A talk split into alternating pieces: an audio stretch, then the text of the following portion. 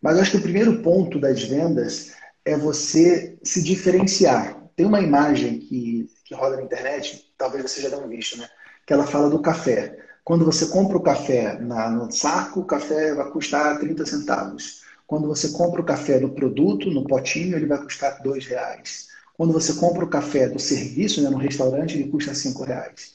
E quando você compra o café no Starbucks, que é aquela cafeteria famosa, você paga 15 reais.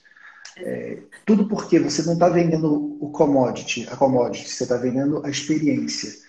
E o que nós temos que pensar é o seguinte: se você quiser vender o basicão, você contador, você contador que está nos assistindo, vai ser muito difícil você fugir da guerra de preços. Porque o basicão tem mais gente oferecendo por preço baixo. E para o cliente, folha de pagamento é tudo igual. A folha que o seu sistema gera é igual que o meu sistema gera. A DAS que o seu sistema gera é igual que o meu sistema gera. Então, quando você oferece para o cliente o basicão, ele vai achar que é tudo igual e vai preferir pagar menos. Então, a primeira dica importante das vendas é você aprender a se diferenciar. Você precisa ter uma postura diferente, você precisa se preparar para ser um contador, uma contadora de impacto, porque isso vai te ajudar a vender.